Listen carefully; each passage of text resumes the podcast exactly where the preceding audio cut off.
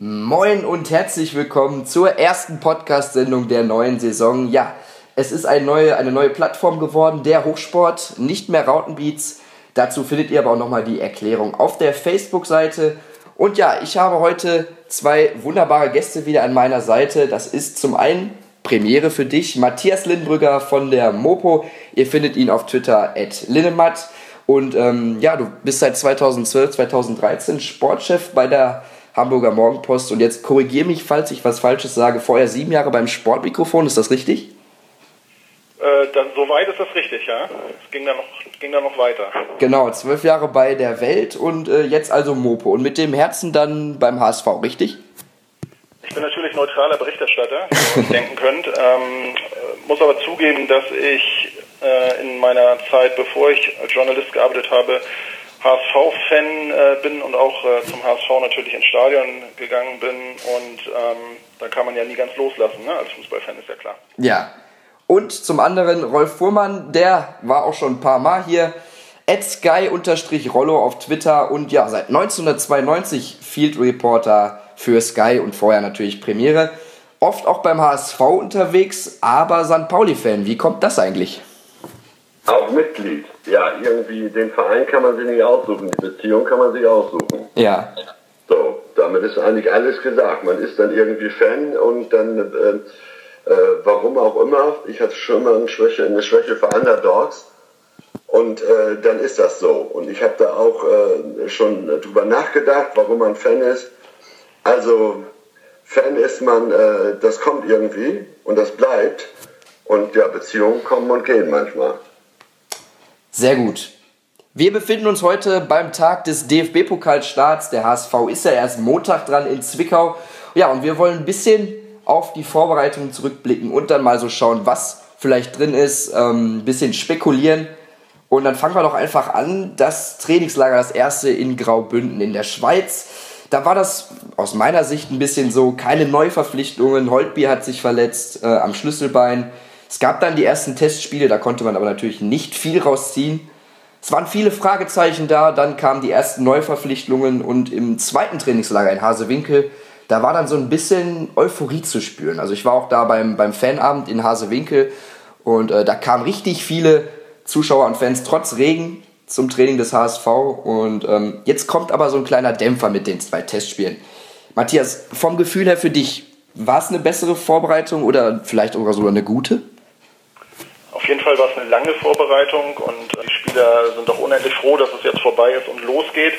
Äh, ich äh, fand, dass die Vorbereitung extrem durchwachsen war. Also du hast es ja gerade schon richtig geschildert. Ähm, die Verletzungssorgen, die man hatte, es war ja nicht nur Holtby, es äh, kam dann Sparch dazu mit seinem Augenhöhlenbruch, es kommt aktuell Ekdal dazu, der jetzt auch schon wieder neun Tage aus dem Training ist nach seiner Verletzung in Cagliari. Das sind alle Schlüsselspieler im äh, System von Bruno Labbadia. Und wenn äh, drei Schlüsselspieler auf zentralen Positionen wegbrechen, dann kann man sicherlich nicht von einer äh, guten Vorbereitung sprechen. Die Euphorie im Umfeld, die habe ich auch wahrgenommen. Das ist auch äh, bei mir im, Freundes- und Bekanntenkreis so, dass viele HSV-Fans äh, eine, eine kleine Euphorie oder zumindest eine große Vorfreude empfinden auf die Saison. Und das ist sicherlich schön, dass HSV-Fans sich mal wieder freuen können. Ähm, ich teile die allerdings nicht so sehr im Start. Mhm. Rollo, ich habe auch mit ein paar anderen geredet, die sagen auf jeden Fall, es ist mehr Qualität im HSV-Kader vorhanden und das Training sei auch von, von der ähm, Intensität bzw. von der Qualität einfach besser. Wie stehst du dazu mit den Neuverpflichtungen? Ja, Training kann ich natürlich nicht beurteilen, weil ich im Urlaub war und auch nicht beim Training war. Die Neuverpflichtung äh, äh, zwiegespalten. Äh, immerhin äh, muss man bedenken, dass äh, zum Beispiel ähm, ähm, Kostic äh, vom Absteiger kommt, obwohl der sicherlich großes Potenzial hat. Waldschmidt vom Fassabsteiger. Ähm, also das muss sich auch erst erweisen. Das Entscheidende ist nicht äh, die äh, Einzelqualität oder die mögliche Einzelqualität. Das Entscheidende ist, ob daraus eine Mannschaft wird. Mhm. Das ist ganz wichtig und das gute Beispiel, um mal was Positives gleich zu sagen, war Darmstadt in der letzten Saison. Die aus Gescheiterten und Gestrandeten und weiß ich was, da hat der Dirk Schuster eine äh, passable Mannschaft gemacht, die drin geblieben ist. Also das zeigt, das Wichtigste, es muss passen und es muss eine Mannschaft sein. Ja, diese Mannschaft ist beim HSV vielleicht noch nicht so gefunden, denn feststeht, es ist ein großer Konkurrenzdruck vorhanden. Und Labadia, habe ich jetzt gelesen in den letzten Tagen, der mahnt so ein bisschen äh, die Mentalitätsfrage an. Also Spieler seien irgendwie beleidigt wegen der neuen Konkurrenz und das sei das schlechteste Zeichen. Matthias, wer könnte das vielleicht sein?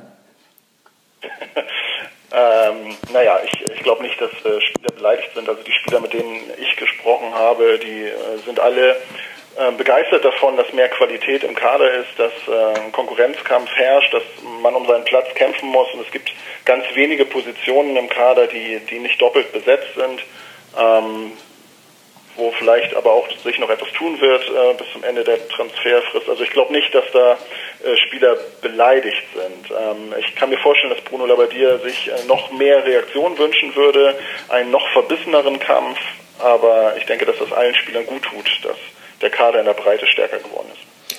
Rollo, wie ist das eigentlich? Also vorher sagen jetzt erstmal alle, ja, Konkurrenz sehr gut, auch wie Matthias gerade sagt, ähm, gibt es eigentlich nur positive Resonanzen, jetzt hört man sowas. Da frage ich mich, oder da fragen sich bestimmt auch viele, kann man es dem HSV-Team eigentlich nie recht machen oder ist Konkurrenz jetzt eigentlich förderlich oder nicht? Also wie stehst du dazu? Also Konkurrenz ist immer förderlich. Wenn das nicht in Beleidigungen ausartet oder Schlägereien, das gibt es ja auch ab und zu, selbst das kann manchmal förderlich sein. Ähm, Konkurrenz äh, ist grundsätzlich gut. Ähm, man muss sich da auch durchbeißen. Und ich kann auch von einem äh, Profi, der doch sehr viel Geld verdient, auch erwarten, dass er sich durchbeißt. Und wer sich in der Bundesliga da, egal bei welchem Verein, nicht durchbeißt, der hat dann selber Schuld. Also du musst dich, das gilt übrigens ja auch für andere Berufe, ne? Du musst, du, es gibt, wir haben auch Konkurrenz und äh, man muss äh, schon ein bisschen was dafür tun und darf auch nicht gleich immer den Kopf einziehen. Ne? Also ähm, das finde ich ist so eine Grundvoraussetzung. Konkurrenz äh, ist notwendig. Sie darf nur nicht in Feindschaft oder Feindseligkeiten umschlagen. Hm. Matthias, Mentalitätsfrage. Ist der HSV aus der letzten Saison da hoffentlich ein Stück weiter? Wie siehst du das? Äh, ich würde nicht sagen, dass die Mentalität das Problem des HSV war. Also sie haben äh, in der Anfangszeit unter Bruno Labbadia am Abschiedskampf 14, 15 Jahre extreme Mentalität an den Tag gelegt und sind aus einer sehr, sehr schwierigen Situation noch rausgekommen und haben sich dann äh, über die Relegation gerettet und auch in der vergangenen Saison war die Mentalität aus meiner Sicht nicht das Problem. Also eher, eher die, die Qualität und äh, die Fähigkeit, das, was, äh, was der Trainer von der Mannschaft sehen will, auch auf dem Platz umzusetzen. Und äh, wenn ich jetzt die Vorbereitung äh, mir anschaue, dann hat sich da nicht viel verändert. Also zumindest wenn ich die Testspiele als Maßstab nehme, da äh, hat der HSV eigentlich wieder genau das Gesicht gezeigt, was man äh, auch in der vergangenen Saison, gesehen hat. Ähm, ich, ich hoffe, dass der ein oder andere neue Spieler, wenn er denn spielt, da, da ein bisschen mehr Biene reinbringt und äh, ein bisschen mehr Schwung nach vorn vor allem. Ja, du sprichst die Testspiele an. Also in der Statistik liest sich das ja wieder sehr schön. Äh, zehn Spiele, sieben Siege, zwei Unentschieden und eine Niederlage in Bochum. Ähm, ja, dann diese zwei Spiele jetzt zum Schluss gegen Lingby, BK 3-1 mit der vermeintlichen A11, die wurde ja dann auch ausgewechselt. Ähm, dann das 3 2 gegen Altona, da habe ich dann gelesen, zur Halbzeit stand es 0 2. Da dachte ich mir, was ist denn jetzt los? Wo genau steht denn jetzt die Mannschaft, Matthias? Wie kannst du das vielleicht schon beurteilen? Ja, also das Spiel gegen Altona habe ich gesehen im Stadion. Äh, das kann man eigentlich jetzt nicht voll nehmen. Ne? Da hat äh, eigentlich nur die Offensive, die momentane zweite Reihe der Offensive gespielt mit Bahui und äh, Waldschmidt, mit Halilovic und vor mit Lasogga und äh, alles, was dahinter war, war eigentlich äh, U23 oder U19. Und äh, dann ist es natürlich schwierig, wenn der Ball gar nicht so richtig nach vorne kommt, daraus was zu machen. Ähm, die Tore sind dann eben auch durch äh, individuelle Fehler gefallen. Ähm, das wurde dann im Verlauf der zweiten Halbzeit besser. Und dann Rollo, zu dir. Haben Testspiele überhaupt eine Aussagekraft? Was sagst du dazu? Ich sage glatt nein. Wenn man die letzte Saison sieht, da ist der HSV, glaube ich, äh, Telekom-Cup-Sieger geworden. Und äh, danach äh, gegen Jena kam das aus. Also äh, ich, ich finde, das kann man für keine Mannschaft machen. Egal, ob für Bayern im Supercup, wo Ribery eigentlich hätte rot sehen müssen, dann wäre das anders gelaufen. Also das ist für mich alles Schall, Schall und Rauch. Entscheidend ist auf dem Platz und am Montag die Stunde der Wahrheit in Zwickau. Und dann natürlich so die ersten zwei, drei vier Spiele in der Bundesliga. Und ähm, man kann spekulieren, das können wir jetzt gerne tun, aber ich halte mich eigentlich daraus, weil ich äh, sehe das Ergebnis erst dann. Und ähm, das nicht umsonst sagen ja auch zum Beispiel viele Trainer, dass äh, ich glaube, da reichen noch nicht mal vier Spieltage aus. Da sagen viele, man muss so die ersten zehn Spieltage abwarten, bevor man eine richtige äh, Prognose geben kann. Und äh, selbst da liegt man ja manchmal falsch. Also ich sage, Testspiele, das ist notwendig. Man muss Sachen probieren, das ist gut. Vorbereitung ist noch wichtiger, das ist auch richtig. Aber eine richtige Aussage zu machen, das halte ich für unmöglich. Mhm. Viele Verletzte haben wir gerade angesprochen. Matthias hat da Holtby erwähnt, Ekdal, Spajic. Dann gab es ja auch immer wieder welche, die so kleinere Blessuren hatten. Es war dann Jung, der mit seinem Rücken Probleme hatte. Juru fiel aus, Kleber, eine Gehirnerschütterung. Halilovic hat man nicht mitgemacht. Jetzt Hand dreht auch nur äh, individuelle Runden zum Schluss. Rollo, beim FC Bayern, das nehme ich jetzt mal einfach als Beispiel, da haben sich dann auch äh, Coman, Costa, Robben verletzt. Ähm, haben die Trainer irgendwie da nicht die richtige Dosierung in den, in den Einheiten oder wie, wie kommt das zustande? Äh, Robben ist ja nun äh, oft verletzt gewesen. Das weiß ich nicht. Es gibt ja auch Spieler, die sind verletzungsanfällig und es gibt Spieler, die sind ganz wenig verletzungsanfällig. Äh, anfällig. Also ich, ähm, ich, ich weiß nicht, woran es liegt. Manchmal hat man ja vermutet, die äh, ähm, Arbeit, äh, die Trainingsarbeit äh, sei nicht optimal.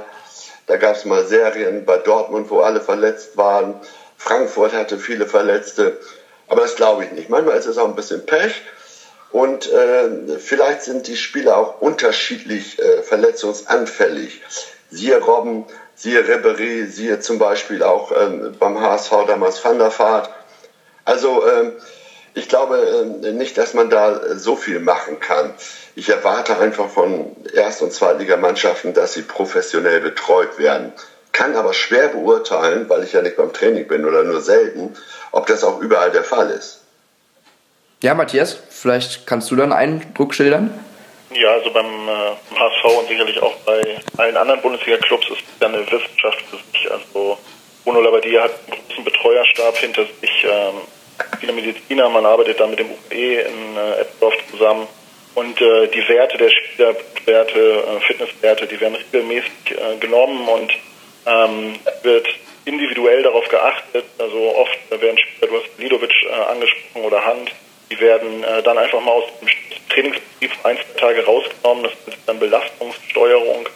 Und ähm, ich denke, die Verletzungen, die beim, äh, beim HSV jetzt aufgetreten sind, das waren ja alles Unfälle. Also die hat einen Fahrradunfall, ähm, Bajic äh, hat einen Schlag gegen den, gegen den Augenhöhlenknochen bekommen.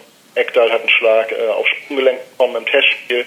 Also das waren keine muskulären Verletzungen, die jetzt Training äh, aufgrund von zu hoher Belastung auf, äh, aufgetreten sind waren äh, Unfälle im Spiel. Von daher äh, denke ich beim HSV das eigentlich nicht das Problem. Das wird äh, gesteuert. Mhm. Jetzt gehen wir mal zum, zum, zum anderen Block nochmal rüber. Also in Sachen Halilovic, das, das, was ich auch in den Blogs, in den Foren so ein bisschen beobachten konnte in der letzten Zeit, dass der Trainer Bruno Lavaldia ähm, so ein bisschen irgendwie, obwohl die Saison noch gar nicht angefangen hat, diskutiert wird. Also auch wegen Halilovic, dass er ihn da nicht auf der 10 spielen lässt, sondern mit ihm auf den Außen plant. Für mich ist es eine unfassbare Diskussion, dass da über Labadia jetzt schon geredet wird. Matthias, wie siehst du das?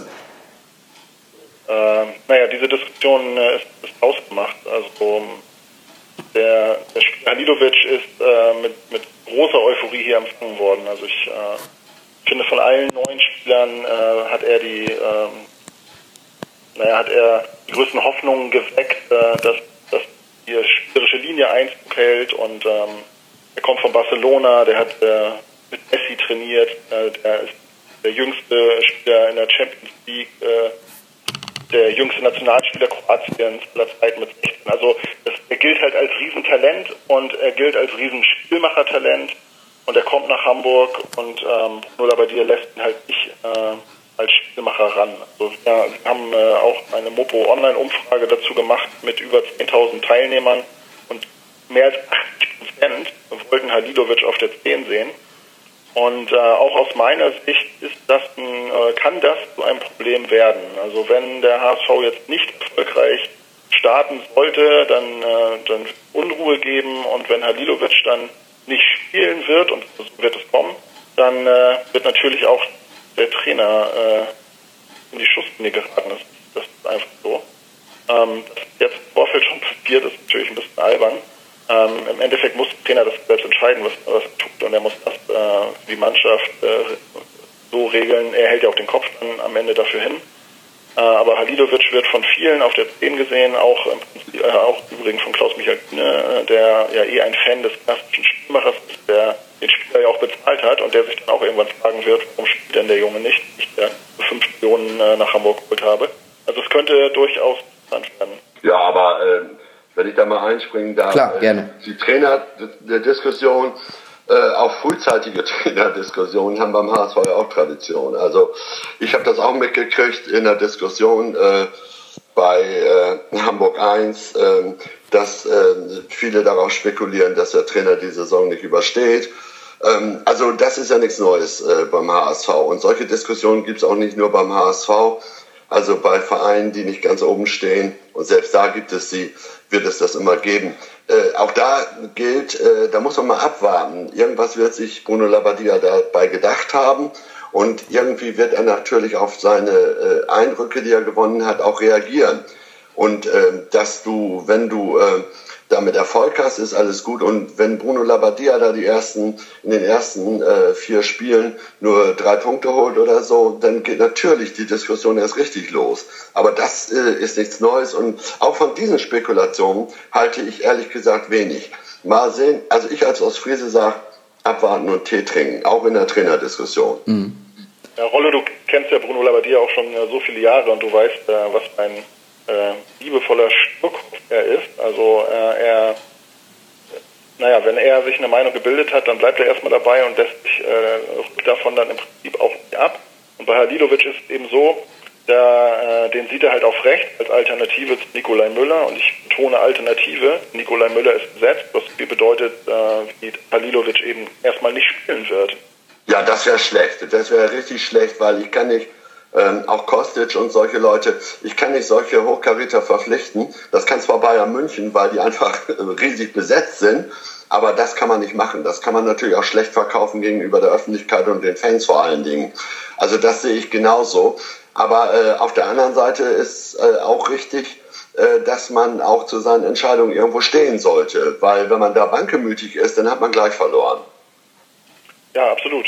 Ich hatte das ja eingangs auch äh, erwähnt, dass ich die Euphorie, die, die sich breit gemacht hat, dass ich die nicht teile. Und das ist im Prinzip auch der Grund dafür. Also der HSV hat sechs neue Spieler jetzt geholt. Und äh, wie ich das einschätze, wird davon einer spielen. Ja, das, was im Umkehrschluss bedeutet, dass die Mannschaft des Vorjahres wieder spielt. Plus Kostic äh, minus äh, Ilicevic. Ähm, und bei Kostic muss man sehen, der äh, ist, ist natürlich von den Anlagen her äh, hochtalentiert, aber auf dem äh, ist natürlich auch ein Riesendruck der da lastet. Und er hat äh, in der Anfangszeit nicht mit der Mannschaft trainiert in Stuttgart. Das, er hat es ja auch selbst gesagt, ihn das äh, extrem äh, nervös gemacht hat, beeinträchtigt hat. Und dann kommt er nach Hamburg, ist er der teuerste Spieler aller Zeiten des HSV. Und es werden Wunderdinge von ihm erwartet. Und ich glaube, dass äh, auch Bost sich in den ersten Wochen oder Monaten erstmal freischwimmen muss. Und äh, die anderen fünf, die da äh, neu im Kader sind, das sind im Prinzip alle Spieler, die, den, äh, die das Aufgebot breiter machen. Aber ich sehe jetzt keinen, der von Anfang an äh, sofort der Mannschaft äh, so weiterhilft, dass eine ganz andere Rolle spielen kann als, als in den Jahren zuvor. Also sagst du auch, dass ähm, Bobby Wood nicht vor La Soga starten wird? Also ich bin davon ausgegangen, dass Bobby Wood vor La Soga steht. Nur die Eindrücke der, der vergangenen Wochen lassen mich stark daran zweifeln. Also äh, Wood hat, ähm, auch wenn wir eben über Sinn äh, von Testspielen gesprochen haben, aber er hat in keinem überzeugt. Er hat auch kein Tor geschossen. Er äh, hat äh, selbst gesagt, er hätte gehofft, schon körperlich weiter zu sein und er hätte nicht gedacht, dass es ihm so schwer fällt, äh, in Tritt zu kommen. Also dazu kommt dann noch der Sprung von der zweiten in die erste Liga, der, der riesig ist. Ähm, also in meinen Augen liegt Soga, der im Übrigen sehr fit ist, sehr kernig ist, äh, vor Wood. Ähm, von daher gehe ich davon aus, nur spielen wird. Mhm. Ja, sehe ich auch so übrigens, weil äh, bei St. Pauli gab es auch einen Superstürmer, äh, Ebbers, in der zweiten Liga. und in der ersten Liga war dann äh, irgendwo äh, nicht mehr so viel davon zu sehen. Also ich halte den Sprung auch für äh, ganz schwer. Ähm, also ich kann dir da nur völlig zustimmen und auch was das angeht, dass wenn von sechs Spiel, äh, Spielern, äh, neun Spielern äh, einer nur spielt, dass das dann schwierig wird. Und auf Kostic, der Druck ist immens und er, ist, er hat sich, äh, er ist mit Stuttgart abgestiegen. Er konnte da auch nichts mehr dran retten. Aber ich habe auch seine Fähigkeiten gesehen zum Teil. Also das ist schon eine große Hoffnung. Mal sehen, wie er damit fertig wird. Aber es kommt ja eventuell noch ein Spieler. Äh, Didi Beiersdorfer ist ja auf Brasilienreise und, äh, und besichtigt noch sozusagen den äh, Wunschabräumer, äh, wenn ich das richtig sehe, von Allegre, Porto Alegre. Ähm, der ja auch äh, äh, in der Olympiamannschaft zum Einsatz kommt. Also äh, ob das nun klappt, äh, sei dahingestellt. Äh, man munkelt, 9 Millionen seien da im Gespräch, äh, was dann die, die Investitionen auf 34 Millionen circa erhöhen würde. Klar, dass da die Fans und die Öffentlichkeit irgendwas erwarten. Und wenn es so kommt, wie Matthias sagt, dass dann vielleicht nur einer oder maximal zwei erstmal so spielen, dann ist das natürlich schon ein Schlag ins Kontor. Ja, Matthias, äh, hacken wir doch da direkt mal ein. Ähm, Didi ist ja wohl beendet, der Poker, Beratergründe oder auch vielleicht Ablöse.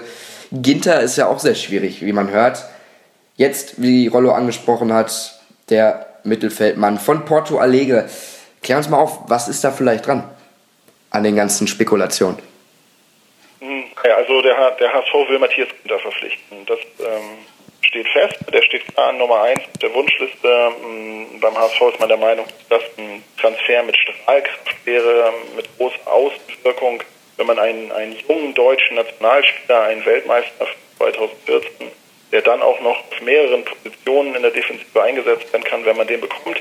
Das, das wäre so ein Signal nach außen, ne, dass der HSV hier äh, gewillt ist, in den nächsten Jahren wieder was aufzubauen. Also das ist klar der Wunschspieler und von diesem Traum haben sie sich auch noch nicht verabschiedet. Also sie sind da weiterhin in Kontakt mit dem Berater und auch äh, im Kontakt mit dem Spieler. Die Einschätzung beim HSV ist allerdings, dass es extrem schwierig sein wird, den zu bekommen, weil der zum einen äh, natürlich hofft, sich in Dortmund durchzusetzen, dort Champions League zu spielen und um die Meisterschaft äh, mitzukämpfen. Und äh, sollte das da nicht gelingen, dann hat er andere Alternativen, wo er hingehen kann. Ähm, ähnlich wie beim HSV, vielleicht äh, sogar noch ein bisschen äh, einflussreicher, was das in den nächsten Jahren betrifft. RB Leipzig ist dran und auch Wolfsburg ist, ist dran. Dann hat er Angebote aus England. Also ich ähm, teile da die Einschätzung des HSV, dass es schwierig wird, Kinder zu bekommen. Und bei Wallace äh, von Porto Alegre ist es so, dass der HSV den schon seit äh, einigen Monaten beobachtet hat. Äh, Ende Juni hieß es sogar, dass der Transfer äh, kurz vor dem Abschluss stand. Das hatte äh, der Gianluca Di Marzio in Italien berichtet, der ja durchaus ein feines Gäschen hat für internationale Transfers. Und ähm, naja, das, äh, das Bruno Labbadia war schon, dass Dietmar Beiersdorf ja mitten in der heißen Phase nach Brasilien reist äh, und sich die Spiele anguckt, natürlich dafür, dass äh, auch äh, die Gespräche in der finalen Phase sind. Also ich gehe eigentlich davon aus, dass er in der nächsten Woche dann vielleicht fix machen wird. Ja, Bayersdorfer und Olympiatransfers, das ging ja schon mal schief, ne, mit Thiago Neves. Aber hoffen wir mal, dass er da diesmal vielleicht richtig liegt. Was ist denn mit Toljan oder, oder Chandler? Die Namen sind ja jetzt auch noch aufgetaucht. Ja, zu Chandler, ähm, den, den, das haben wir auf, aufgebracht, aber wir haben ja äh, selbst von einem losen Interesse gesprochen und äh, du weißt, Mopus Boulevardblatt, wenn ein Boulevardblatt loses äh, schreibt, dann äh, die abgeschwächte Form, die ähm, wir wissen, dass Bruno Labbadia den äh, Chandler schon zu seiner Stuttgarter Zeit auf dem Zettel hatte. Freddy Bobic hat das gestern ja auch äh, offiziell gesagt. Äh, Chandler damals in Stuttgart war zu Verhandlungen und wir wissen auch, dass äh, Chandler aus Hamburg kontaktiert worden ist vor einiger Zeit, einfach mal um zu hören, wie es so aussieht. Aber äh, mit Sicherheit wird der Spieler jetzt dieser Transferperiode nicht nach Hamburg kommen.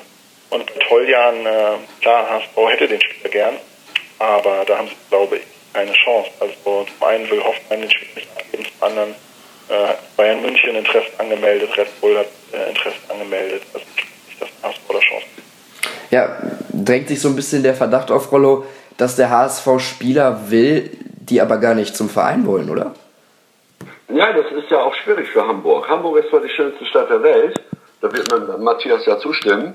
Äh, aber äh, ich habe so den Zweifel, ob äh, die Spieler das auch äh, so sehen. Mit der Stadt sicherlich, aber beim HSV, ob sie da die große Perspektive sehen, das ist dann die andere Frage.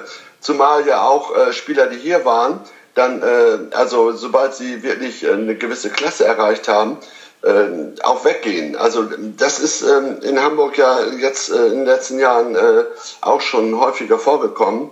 Oder dass man den Fehler gemacht hat, zum Beispiel Tar gehen zu lassen und so. Also äh, äh, auszuleihen erst nach Düsseldorf und sowas. Also ich bin mir nicht sicher, wie die Spieler tatsächlich darüber denken. Letzten Endes wichtig ist natürlich das Geld, klar, aber wenn die Perspektive fehlt, dann äh, bin ich mir nicht sicher. Allenfalls vielleicht als Sprungbrett, um äh, irgendwo anders in der Bundesliga oder in europäischen Ligen unterzukommen. Also ähm, Hamburg, ich bleibe dabei, ist wunderbar, aber bislang äh, gelingt es dem HSV seit den Zeiten von Van Beuten und äh, Van Nistelrooy und de Jong und Company und äh, Petric nicht mehr so hochklassige Spieler zu bekommen. Aber wurde das nicht so ein bisschen durch Kostic Halilovic so ein bisschen ähm, ja, ja anders haben ausgelegt? Aber nicht oder? die Klasse der Erwähnten. Ne? Also ah. es könnte sein, dass sie dahin kommen. Ja. ja. Hat der HSV denn für dich trotzdem sinnvoll investiert mit den kühnen Millionen? Also ja, da, da bin ich also sehr, äh, das, also das ist so ein äh, Buch mit sieben Siegeln. Ne? Das sind jetzt, wie ich gerade sagte, Matthias, du kannst mich ja korrigieren, das dürften dann 34 Millionen sein, roundabout. 100 Millionen Miese sowieso schon. Da fragt man sich, ja, wie soll das gehen? Ja, Kühne ist da, aber der hat äh, Anteile äh, daran. Äh, wie soll das Ganze sowieso äh, weitergehen? Und äh, ich, ich habe, ich hab, äh, ja, ich bin eigentlich ratlos, ehrlich gesagt. Und ich habe viele auch in den Talkrunden gehört, die äh, ebenfalls sich fragen, wie das gehen soll und die ratlos sind. Ne? Also ob äh, das äh, insgesamt nachher gut geht, ja, ich weiß es nicht. Vielleicht weiß Matthias mehr. Ja, fragen wir doch einfach mal. Ich habe mich das nämlich auch gefragt. Also ist naja, ein bisschen kompliziert. Die schon angesprochen. Ne? Also wenn man äh, wenn man neue neue Spieler holt für viel Geld, dann muss man sie eigentlich auch bringen. Also ähm, dann dann erstmal draußen sitzen zu lassen äh, finde ich schwierig. Also im Endeffekt ist es jetzt so, dass Bruno Labbadia auf die Mannschaft vertraut, die er äh, im vergangenen Jahr schon beisammen hatte, in der Hoffnung, der eine oder andere Spieler äh, hat einen Schritt nach vorn gemacht. Also ein äh, gutes Beispiel ist Gregoritsch, den er ja jetzt favorisiert auf der Trainerposition, äh, trotz äh, großer Konkurrenz. Und hinter Gregoritsch als Alternative sieht er dann Waldschmidt, in dem man für 1,2 Millionen von Eintracht Frankfurt geholt hat. Ähm, also in den Testspielen war das im Prinzip immer so, in dieser, in dieser Reihenfolge. Halilovic hat immer rechts gespielt, dann äh, Müller. Von daher ähm, ja, ist es sinnvoll investiertes Geld.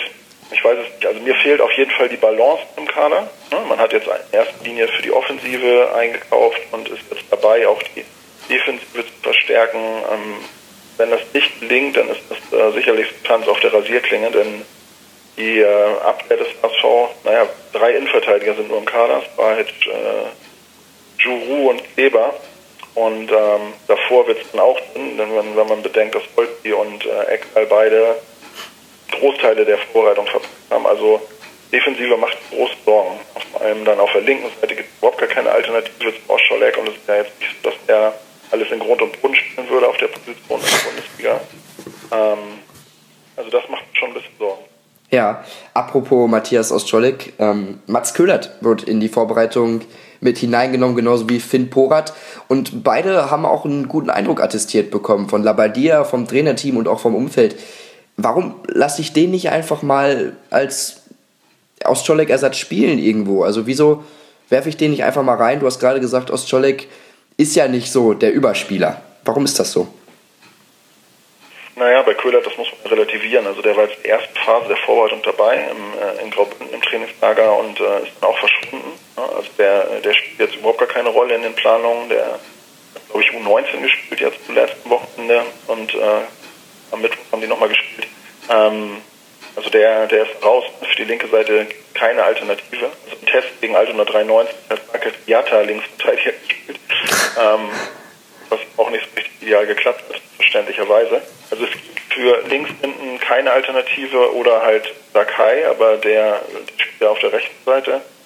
Ähm, ja, zu Porat hat, hattest du gefragt, der äh, Porat hat einen guten Eindruck gemacht, die gesamte Vorbereitung über ist aber auch eigentlich aus Profikader ausgeschieden, äh, seit die Saison in der U21 in der Regionalliga läuft. Äh, da ist er Stammkraft und wird auch gebraucht, aber ähm, Porat schätzt das Trainerteam sehr und äh, der wird mit Sicherheit auch Einsätze bekommen der Verlauf der kommenden Saison. Aber ähm, die tun sich schwer, die, die Jungs reinzuwerfen. Okay. Also keine ähm, langfristige Lösung in Sicht von den Jungspielern. Rollo, wir gehen nochmal zu Christian Martenia, der für 800.000 aus Darmstadt verpflichtet wurde und jetzt, äh, so gilt es, als Adler-Backup ähm, fungiert. Ist er jetzt schon vielleicht in der Saison in der Lage, wenn Adler patzt, wenn er vielleicht ausfällt, ihn dann zu beerben? Klar, Martinia ist ein guter Torwart. Also äh, ohne Wenn und Aber. Ich habe den oft gesehen. Ich glaube, ich war sechs oder sieben Mal bei, bei Darmstadt äh, zugange. Äh, klar, aber ich habe von Anfang an gesagt, das ist eigentlich die geringste Baustelle, die der HSV hatte. Ähm, Dropney war ein super Backup, das hätte auch noch für zwei Jahre gereicht. Und Dropney hat auch den HSV in entscheidenden Situationen gerettet. Also ähm, das habe ich eigentlich gar nicht verstanden. Ja gut, man will irgendwann einen jungen Torwart haben, das ist schon richtig. Aber ob das jetzt Not getan hätte, äh, weiß ich nicht. Gut, er hat nicht so viel gekostet, okay. Äh, aber äh, dass er Qualität hat, das steht für mich außer Frage. Also das hat er in Darmstadt bewiesen und äh, ich finde, er ist ein sehr guter Torwart. Ja, dem kann man sich nur anschließen. Wir wollen mal jetzt ein bisschen weggehen von den Neuverpflichtungen, weil ähm, es ist ja wirklich auch, wie Matthias sagt, ja irgendwo nicht so die Linie zu finden. Wir müssen einfach mal abwarten, ob dann jetzt noch was kommt für die Innenverteidigung, für das defensive Mittelfeld. Man sucht ja, so heißt es, einen Spieler vom Typ Katscha, aber der ist jetzt, glaube ich, auch wieder verletzt in Augsburg. Ähm, gehen wir mal so ein bisschen zur neuen Saison, zur Bundesliga-Saison und zum DFB-Pokalspiel in Zwickau, was ja am Montag ansteht. Und ähm, jetzt vielleicht erstmal zum Auftaktgegner Ingolstadt. Also da war ja Hasenhüttel die Diskussion, eine Spielerflucht. Ähm, ist der HSV da irgendwo schon, weiß ich nicht, ein Stück weit voraus, Rollo? Ja, also ich finde, also die, äh, sagen wir mal so, für Darmstadt, da ist ja Schuster nun auch weg und äh, Ingolstadt, Hasenhüttl weg. Ich glaube, für diese beiden wird es äh, doch sehr schwer. Und äh, das kann auch vielleicht äh, von Vorteil gerade für den HSV sein, dass da zwei Mannschaften sind, wo ich sage, anders als in der letzten Saison, wo sie große Überraschungen waren, äh, dürfte es für sie problematisch werden, die Liga zu halten. Äh, ich lasse mich gerne eines Besseren belehren, aber äh, allein Darmstadt zum Beispiel, Wagner weg, Schuster weg, ich glaube, da sind noch mehr weg. Also ähm, ähm, ich, ich ähm, glaube, dass da auch, ohne mich zu weit aus dem Fenster lehnen zu müssen, dass wenn der HSV nicht übernervös ist und so weiter und äh, schon Querelen da sind nach dem Pokalspiel, dass er gegen Ingolstadt äh, äh, eine bessere Figur macht als in der letzten Saison. Da bin ich ganz sicher. Matthias, zu den Abstiegskandidaten zählt, zählen die Experten auch Bremen, unter anderem Augsburg.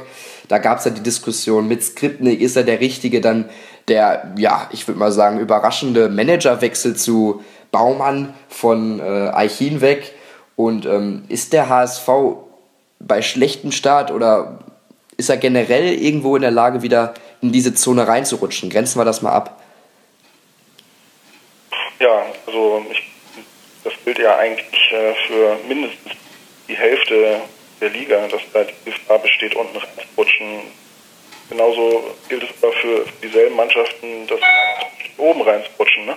Ähm, die Liga ist, ist sehr gespalten, also man hat oben Mannschaften, die ganz klar ausreißen, also Bayern, Dortmund, wenn das unter sich ausmachen, dann hat man dahinter Leverkusen, Gladbach, Wolfsburg, ähm, die Fraktion. So, und alles, was nachkommt, ähm, kann ja eigentlich alles passieren. Also ich, ich würde mir wünschen, denn es gab ja in jeder Saison eigentlich eine Überraschungsmannschaft nach oben aus. Ich würde mir wünschen, dass der HSV diese Rolle mal einnimmt ne? und, und gut startet und sich oben festbeißt, so eine Euphorie entsteht und ähm, eine Leichtigkeit entsteht. Und äh, dann kann man äh, vielleicht da oben mal mit reinrutschen, irgendwie so, 6, 7, 8 in dem Bereich. Ähm, andererseits, wenn man gegen Ingolstadt das grützt, ne, also da ist der Druck ja extrem groß, wenn man sich dann das Programm, was nachfolgt, äh, anschaut. Also Ingolstadt muss man halt schlagen. Alles andere wäre irgendwie eine große Enttäuschung und alles andere wäre ja auch erst ein Schlag äh, ja, auf die Euphorie, die, die so ein bisschen herrscht. Ja, danach kommt ja Leverkusen.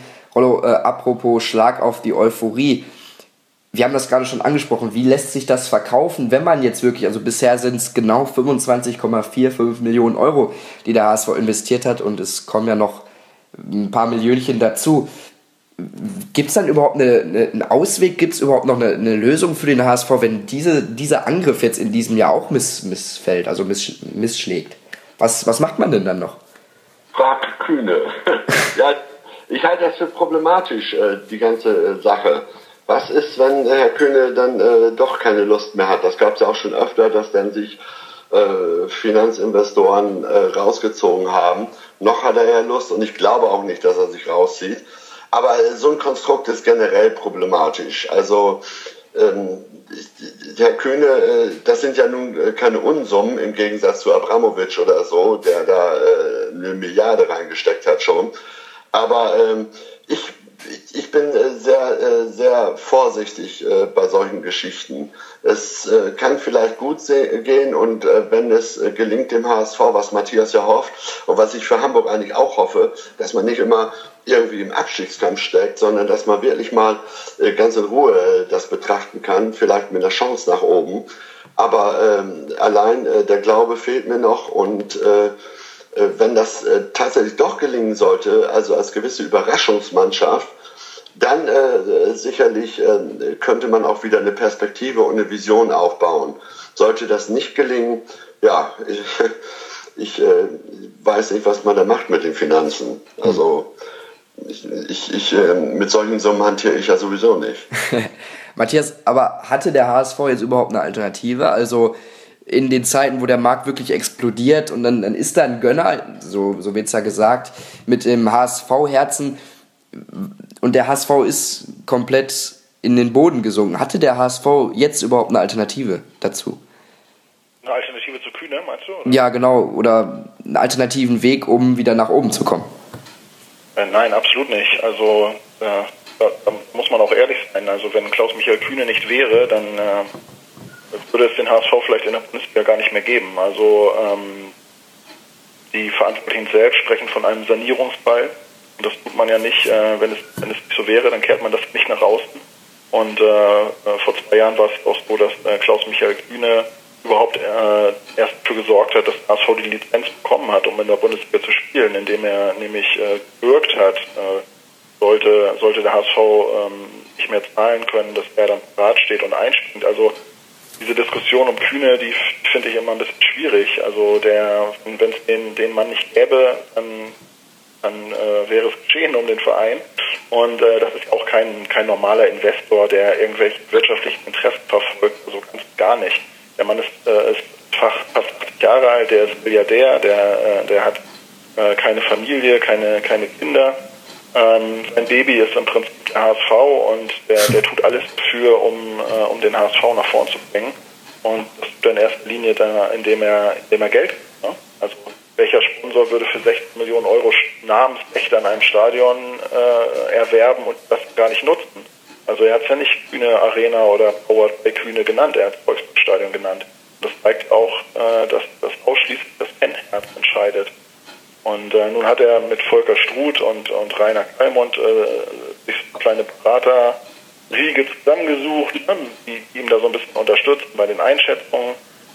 Und äh, die haben ihm auch klar gemacht, dass man nicht von 0 auf 100 durchpreschen kann in der Bundesliga. Das, dafür hat der HSV einfach zu viel verloren in den vergangenen Jahren. Und deswegen ist dieser neue Vertrag, den man mit Kühne geschlossen hat, ja auch auf drei, vier Jahre ausgelegt. Also die 30 Millionen, die jetzt in diesem Sommer avisiert sind, das werden ja im nächsten Jahr dann wieder 30 und äh, im darauffolgenden noch 30. Und dann hofft man ja, dass der Verein dann irgendwo tatsächlich da steht, wo man hin will, nämlich in der, in der Top 6 Liga. Ja, spannende Sache mit für mich aber auch viel Risiko verbunden, wie wir das gerade schon gesagt haben. Gehen wir nochmal zur allgemeinen Einordnung. Der HSV, Risiko, äh, bitte? Risiko, das Risiko liegt ja ausschließlich bei China. Also das Risiko liegt ja nicht ähm, HSV. Ja, Risiko in Sachen, ja. Einen Deal hätte der HSV ja in der Situation, in der sich befindet, überhaupt nicht machen können. Hm. Weil alle Spieler, die jetzt gekommen sind und die Kühne bezahlt hat, das, das Geld müssen sie ja nicht zurückbezahlen. Ne? Also das müssen sie ja nur dann zurückbezahlen, wenn der Erfolg äh, eintritt, also sprich bei Qualifikation für Champions League oder Europa League. Dann, dann werden Rückzahlungen an Kühne fällig. Und auch da bin ich mir nicht sicher, weil Kühne lustigerweise in den vergangenen Jahren immer einen Weg gefunden hat, dass der HSV das nicht zurückzahlen muss. ja, ich meinte, ich meinte Risiko, wenn jetzt der HSV in, in drei, vier Jahren nicht da steht, was der Plan war. Also da steht man ja dann gewisserweise auch wieder vor ja, einer leeren Sache und, und wie man dann da weitergeht, das ist für mich das Risiko, wenn es nicht klappt. Ob dann Kühne nochmal einspringt, ob er dann überhaupt noch da ist, weiß man ja alles nicht. Das meine ich mit Risiko, nicht vielleicht von der finanziellen Seite, weil so könnte sich der HSV das ja nicht leisten. Ja, also dieser mittelfristige Plan für die nächsten drei, vier Jahre, der sollte schon aufgehen, klar. Ja. Also wenn das nicht aufgeht und äh, der Kühne sich dann vielleicht irgendwann hier zurückziehen sollte oder so, dann, äh, dann ist es geschehen um den HSV. Tja. Da, so weit wollen wir noch nicht gehen. Wir sind jetzt hier erstmal noch vor der Saison, vor dem DFB-Pokal. Der HSV spielt noch. Und er tut sich ja eigentlich immer traditionell schwer gegen Aufsteiger. Rollo, jetzt ist RB Leipzig da, von denen man sich ja in der Zukunft äh, ja, vielleicht erhofft, erwartet, dass sie den Bayern irgendwann mal Paroli bieten können. Was kann man vielleicht von denen schon zu was kann man von denen schon erwarten und äh, wie stehen die Chancen da vom HSV irgendwie auf eine Ebene zu kommen vielleicht? Ja, ich weiß nicht, wer das erwartet oder erhofft. Ne? Erwartet vielleicht, aber erhofft. Ich glaube, das sind nicht so viele. Ja, er hofft nicht, das stimmt. Ja, da, auch, das, auch da gilt, äh, ja, Leipzig hat sehr viel Geld. Äh, die würden sicherlich auch im Winter nochmal Geld in die Hand nehmen, wenn es nicht so läuft. Ähm, da äh, denke ich mal oder erwarte ich einfach, dass sie nicht absteigen, dass sie damit nichts zu tun haben. Aber auch da wird man das sehen müssen. Freiburg äh, ist einer meiner Lieblingsvereine. Ich mag Christian Streich sehr und äh, Freiburg ist immer zuzutrauen, dass sie, selbst wenn sie mal runtergehen, dass sie wieder hochkommen. Das haben sie schon wieder geschafft und dass sie auch da bleiben. Weil äh, Freiburg hat eine tolle Mannschaft, äh, einen tollen Trainer vor allen Dingen. Denen gelingt immer das, was dem HSV eigentlich selten gelungen ist, immer wieder neue Talente auszugraben äh, oder Spieler zu verpflichten, die da dann plötzlich passen. Äh, das äh, wünschte ich mir eigentlich manchmal auch für den HSV, dass äh, da diese Freiburg hat ja viele Jugendmeisterschaften gewonnen oder Pokal äh, gewonnen. Äh, Schalke ist da zu nennen, Mainz ist da auch zu nennen, dass dem HSV das auch mal äh, mehr gelingt. Weil ähm, das finde ich ein ganz kritisches ähm, äh, Thema und ähm, da geht es ja immer um Mannschaften, die aufsteigen äh, in erster Linie oder absteigen. Ähm, was ist eigentlich mit äh, der Nachwuchsförderung? Was ist mit dem Jugendinternat? Ich glaube, äh, die äh, Nachwuchsmannschaft steht gar nicht so gut da. 15. Was, wo sind die? Weiß ich nicht. 15. ja. Ja, das ist immer wieder das Gleiche jetzt. Also ich denke, das ist neben diesen Bemühungen in der Bundesliga sich ein bisschen weiter oben zu etablieren, ein ganz zentrales Thema, dass da irgendwann mal ein bisschen mehr bei rauskommt, Kontinuität da ist und dass man da erfolgreicher wird. Das ist, glaube ich, was ganz Zentrales, was für Aufsteiger gilt, für Freiburg gilt, äh, was für Darmstadt und Ingolstadt galt. Äh, für Leipzig sicherlich nicht so, das ist eine Ausnahme. Die haben ja auch schon sehr viel investiert in der zweiten und in der dritten Liga schon vorher. Also, äh, aber ansonsten äh, ist das, gilt das immer für Aufsteiger. Ja, Matthias, beim HSV Jugendarbeit, Stichwort. Ähm, das letzte Talent ja so ein bisschen aus der eigenen Jugend war ja Jonathan Tah, das musste man verkaufen. Ähm, jetzt mit dem Bau des Campus, also erhofft man sich ja auch in Sachen Didi Beiersdorfer, der sagt, sein Meilenstein für den Verein, dass es da wieder, wie Rollo sagt, auch wieder aufwärts geht und aufwärts gehen muss. Ähm, wie stehst du dazu? Also mit Bernhard Peters wurde ja vor zwei Jahren ein, ein Koordinator für den Jugendbereich geholt, aber so irgendwie Fortschritte, sieht man die schon? Ja, also Fortschritte sieht man, sieht man auf jeden Fall. Ne? Es ging schwergängig los. Ähm, Bernhard Peters ist auch als Typ nicht, nicht ganz einfach. Ähm, da haben sich viele dran gestoßen, von denen, die äh, vor im Jugendbereich gearbeitet haben. Es hat auch viele Veränderungen gegeben. Äh, in vielen Mannschaften, Jugendmannschaften wurden die Trainer ausgetauscht. Äh, Peters hat dann äh, Leute geholt äh, von außen, die, die er die richtigen hält auf den Positionen. Und wenn alte gehen müssten, neue kommen, dann ist ja klar, da ist immer, immer Reibung. Also da war, da gab es viel Wirbel. Aber ich denke schon, dass, äh, dass man auch im Jugendbereich auf guten Weg ist. Also wenn man sich jetzt mal anschaut, dass äh, fast alle Jugendmannschaften des HSV äh, den Hamburger Pokal gewonnen haben, auch äh, in den Hamburger Meisterschaften eine gute Rolle gespielt haben und das war in den vergangenen Jahren oft so, dass St. Pauli da die Nase vorn hatte. Ähm, das, das, scheint sich jetzt wieder so ein bisschen äh, zu drehen. Ähm, dass der Campus gebaut wird, ist, ist, natürlich ein sehr, sehr wichtiges Projekt für den HSV, aber Steine allein werden es dann auch nicht äh, richten. Da müssen auch die richtigen Beine rein. Und ähm, diese, diese äh, Verzahnung der Jugend, äh, des Jugend- und des Profibereichs natürlich äh, in erster Linie so ein Motivationsfaktor. Ne? Also dass die Jungs, die dann im, im Internat nicht mehr da draußen voll hängen mit irgendwie 40 Kilometer Luftlinie zum Volkspark, sondern dass die äh, da trainieren, wo die Profis trainieren, dass die sich auch mal über den Weg laufen, dass ihnen aufgezeigt wird, wohin, wohin es gehen kann. Äh, das denke ich schon ein wichtiger Schritt. Ja, gehen wir ins Mittelfeld. Du hast das schon eingangs der Sendung erwähnt, dass es ja in der Bundesliga so ist, dass da wirklich im Mittelfeld alles eng beieinander liegt und jeder entweder nach unten oder nach oben rutschen kann. Ähm, beim VfL Wolfsburg, den hast du dazu gezählt, um Europa beziehungsweise da ganz oben mitzuspielen. Da gab es jetzt auch wieder Unruhe mit Draxler, der wollte weg, äh, kritisiert Wolfsburg als Verein und mit seinem Einfluss generell. Jetzt haben sie Gomez geholt. Wo positioniert sich der HSV im Vergleich mit Wolfsburg? Also, wo schätzt du sie ein und ist der HSV da vielleicht ein bisschen ruhiger und ähm, ja, kann er dem VfL den Rang als Nummer 1 im Norden so ein bisschen ablaufen vielleicht? Naja, also Wolfsburg hat äh, im, Gegensatz zum HSV natürlich äh, schon den Vorteil, dass äh, die Mannschaft qualitativ einen Schritt weiter ist. Ähm, ob das dann jetzt auch alles hinhaut, ne? also ob die, ob die auch zusammenpassen und ob die Spieler äh, noch, noch Lust haben, äh, das ist gerade angesprochen, also es, man hört immer wieder, dass Spieler da eigentlich weg wollen und äh, äh, Schöle hat es auch geschafft, Drax hat es nicht geschafft. Ich finde jetzt den Transfer von Gomez ist wieder ein, irgendwie ein gutes Zeichen. Äh, ich glaube, dass der extrem gereift ist in den vergangenen Jahren, dass der ganz klar im Kopf ist und sein, sein Auftritt bei der Pressekonferenz, wo er auch nicht rumgeredet hat, sondern äh, ja auch ganz klar und deutlich seine Ziele formuliert hat. Ähm, ich glaube, das, das ist ein Schritt in die richtige Richtung.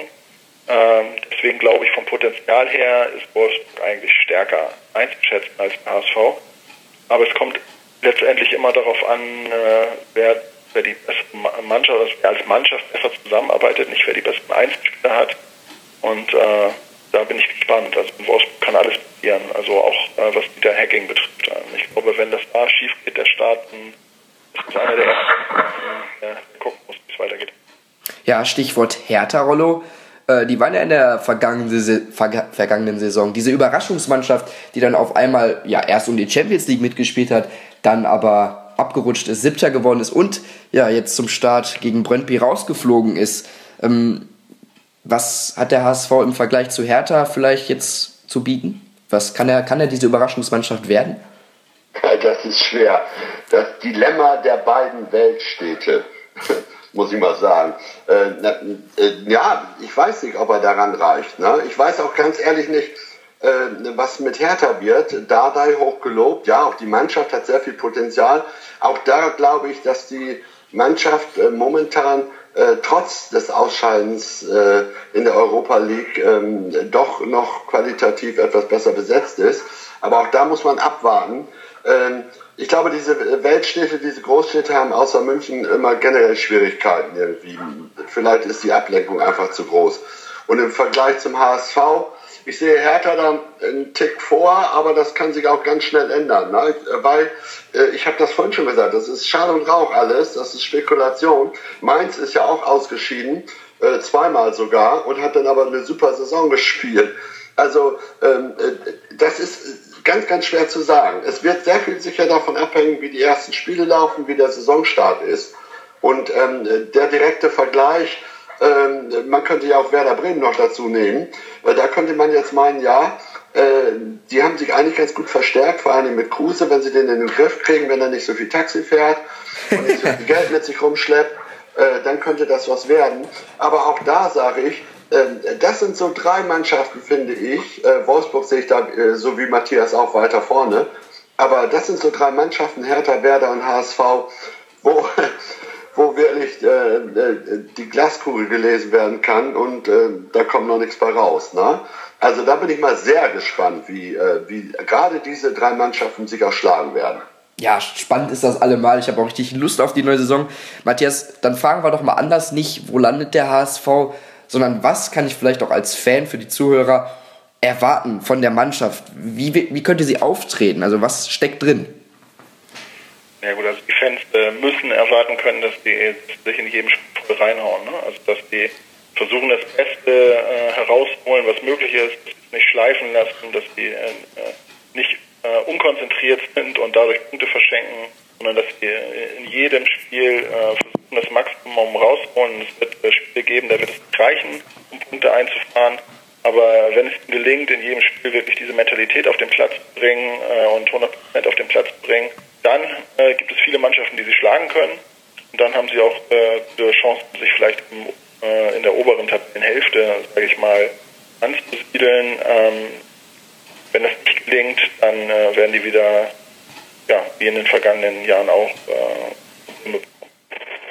ja, wollen wir das nicht hoffen? Gehen wir in den Pokalwettbewerb. Zum Abschluss der letzte Bereich FSV Zwickau. Drittliga-Aufsteiger, ja, spielt da so eine mittelmäßige Rolle am Anfang, aber es war ja bei Jena nicht anders letztes Jahr. 3 zu 2 nach Verlängerung. Wir haben das, glaube ich, schon thematisiert. Davor, ich habe mir da mal so ein bisschen was rausgesucht, war äh, Energie Cottbus der Gegner und da war es auch ganz, ganz eng mit Mirko Slomka. Davor Schott Jena mit 4-0 besiegt in der ersten Runde und dann gab es noch das Aus in Karlsruhe. Also der HSV und erste Runde in den letzten Jahren, das ist eher, ja, um es vorsichtig zu formulieren, äh, spannend. Und in der Umfrage, ich habe das auf Twitter mal gefragt, ähm, ob der HSV, also was die Fans meinen, ob der HSV die nächste Runde erreicht. 62% sagen ja, deutlicher Sieg HSV, 38% nee, Jena Reloaded. Und am Anfang war das so, dass da eher die Stimmen für Jena reingeflattert sind. Also es ist wenig Vertrauen da eigentlich, kann man sagen. Ja, aber äh, Hamburg ja generell, ne? Erste Runde, St. Pauli ist da auch für bekannt, Werder ist da ja auch für bekannt, also Norddeutschland, sagen wir mal so. ähm, das, ganz ehrlich, das ist ein ganz gefährliches Pflaster. Der Osten sowieso. Ne? Also ich, ich würde da, natürlich sagen wir jetzt alle, wenn, also nach menschlichem Ermessen und nach gesundem Verstand, falls man den hat, ähm, der HSV muss das schaffen, der schafft das. Aber ich weiß gar nicht, Matthias, da hast du da auch so ein bisschen äh, deine leichten Zweifel. Naja, leichte Zweifel muss man ja haben ne, beim HSV. Also das äh, haben die vergangenen Jahre ja gezeigt. Ähm, gut, Zwickau ist jetzt so ganz okay, du hast es eben angesprochen, ist ganz okay in die Saison gestartet, ne? drei Spiele haben die schon absolviert. Ja. Äh, gab es 0-3 gegen Wien Wiesbaden, das war so die erste Niederlage. Ähm, davor gab es Sieg und Unentschieden, also die, die sind schon äh, im, im Pflichtspielmodus, sage ich mal. Der HSV muss erst reinfinden. Hinzu kommt dann ein Abendspiel, äh, das neue Stadion dort wird eingeweiht, die äh, Fans äh, sind heißblütig, also ich bin gespannt, ob der HSV dem Druck äh, gewachsen ist. Jetzt äh, rein fußballerisch ist ja klar, ne? aber es ist ja immer so im Pokal, dass die höherklassige Mannschaft eigentlich, die auch das Fußball auf dem Platz stehen hat, das wird auch in Zwickau so sein. Aber es wird ganz viel über die Atmosphäre gehen äh, und da muss die Einstellung stimmen, ne, hat wir eben schon angesprochen. Da muss man den Kopf bewahren und äh, ich habe eigentlich, also äh, ich habe auch mitgemacht mit einer Umfrage und ich habe auf die KV getippt. Also. Bin also, bin also bei der Mehrheit. Ja, sehr gut. Und ähm, vielleicht nochmal als Erklärungsansatz für die ganzen Erstrunden aus beim HSV, weil ja auch in der Vergangenheit viel schief lief, viel Unruhe. Rollo, ähm, haben die Gegner dann vielleicht einfach so im Gedanken, im Hinterkopf, ah, der HSV, der ist anfällig, da brauchen wir vielleicht gar nicht so viel Respekt haben. Ist das vielleicht so ein Grund? Ja, vielleicht äh, könnte das ein Grund mit sein, aber ich bin da bei Matthias, also äh, äh, die, das neue Stadion, die Euphorie und so weiter. Also ich stufe die Erstrundenmatche, genauso wie bei äh, Lübeck St. Pauli, immer als ähm, ähm, Roulette-Spiel ein. Ne? Also da weißt du wirklich nicht, was passiert. Da kann alles passieren. Ich sage, der HSV kommt weiter, aber, und dieses Aber ist eben entscheidend. Ne? Ich glaube, dass ähm, die Gründe, die Matthias genannt hat, äh, dass sie schon gewichtig sind. Ne? Und man darf immer nicht vergessen, ähm, ich will jetzt nicht den Spruch vom eigenen Gesetze bringen, aber es ist, es ist nur ein Spiel. Ne? Und in so einem einzigen Spiel, äh, da kann äh, so viel äh, schief laufen oder auch gut laufen. Macht der HSV ein schnelles Tor, dann glaube ich, dann ist die Sache geritzt. Aber macht er das nicht, dann äh, geht vielleicht auch beim HSV wieder das Zittern los. Mittlerweile, auch wenn die Spieler dann vielleicht keine Zeitung lesen, aber da weiß jeder, wie das so in den letzten Jahren gelaufen ist. Und äh, also, äh, ich sage, ja, er schafft es aber. Ja, er schafft es aber, okay. Ähm, ja, ich würde mich da auch anschließen, dass er es schafft. Ich hoffe auch relativ deutlich, dass da so ein, wieder so eine Ruhe reinkommt und Sicherheit und dann einen positiven Saisonstart. Ich bedanke mich bei euch beiden, dass ihr hier euch die Zeit genommen habt. War eine sehr schöne Sendung. Und ähm, nochmal der Verweis auf den Twitter-Kanal von der Hochsport. Und äh, ja, Facebook richte ich vielleicht auch noch die Tage ein. Müssen wir mal gucken. Vielen Dank. Die erste Sendung hat sehr viel Spaß gemacht. Und ähm, ja, macht's gut. Ja, du auch. die Einladung. Ja, gerne. Bleibt sportlich, liebe Zuhörer. Und ähm, ja, in den Kommentaren können wir natürlich auch über die Sendung hier diskutieren. Und darüber würde ich mich sehr freuen.